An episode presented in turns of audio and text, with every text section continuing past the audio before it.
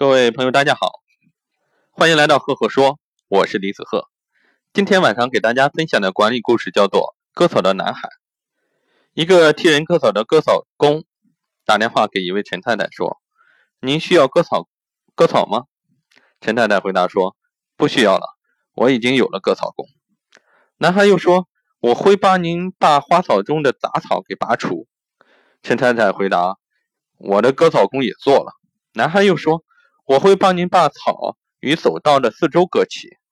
陈太太说：“我请的那个人啊，已经做了，谢谢你，我不需要新的割草工人。”男孩便挂了电话。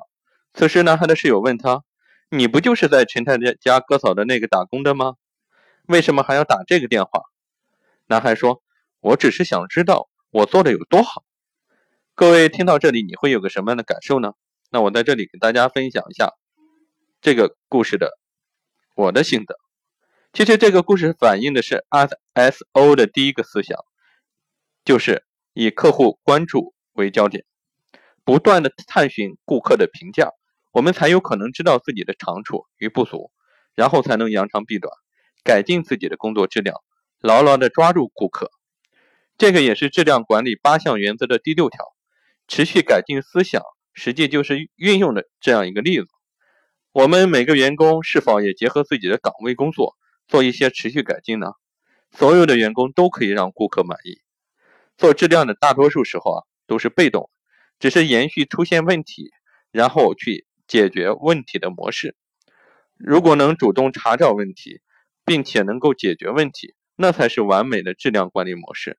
这也就显示出了一个质量管理者的精髓所在：凡是靠脑子去想，用双手去做。把不应该发生的事情提前预防，把不良的缺憾扼杀在萌芽状态。我们要始终坚信，风险是可以防范的，缺陷是可以预防的。好了，今天的故事分享到这里。如果你喜欢我的分享呢，欢迎关注赫赫说，也欢迎关注我的微信公众号李子赫木子李木星子赫赫有名的赫。微信搜索公众号，关注李子赫。如果你喜欢的文我的分享，也欢迎给我留言，我们多多进行交流互动。谢谢各位。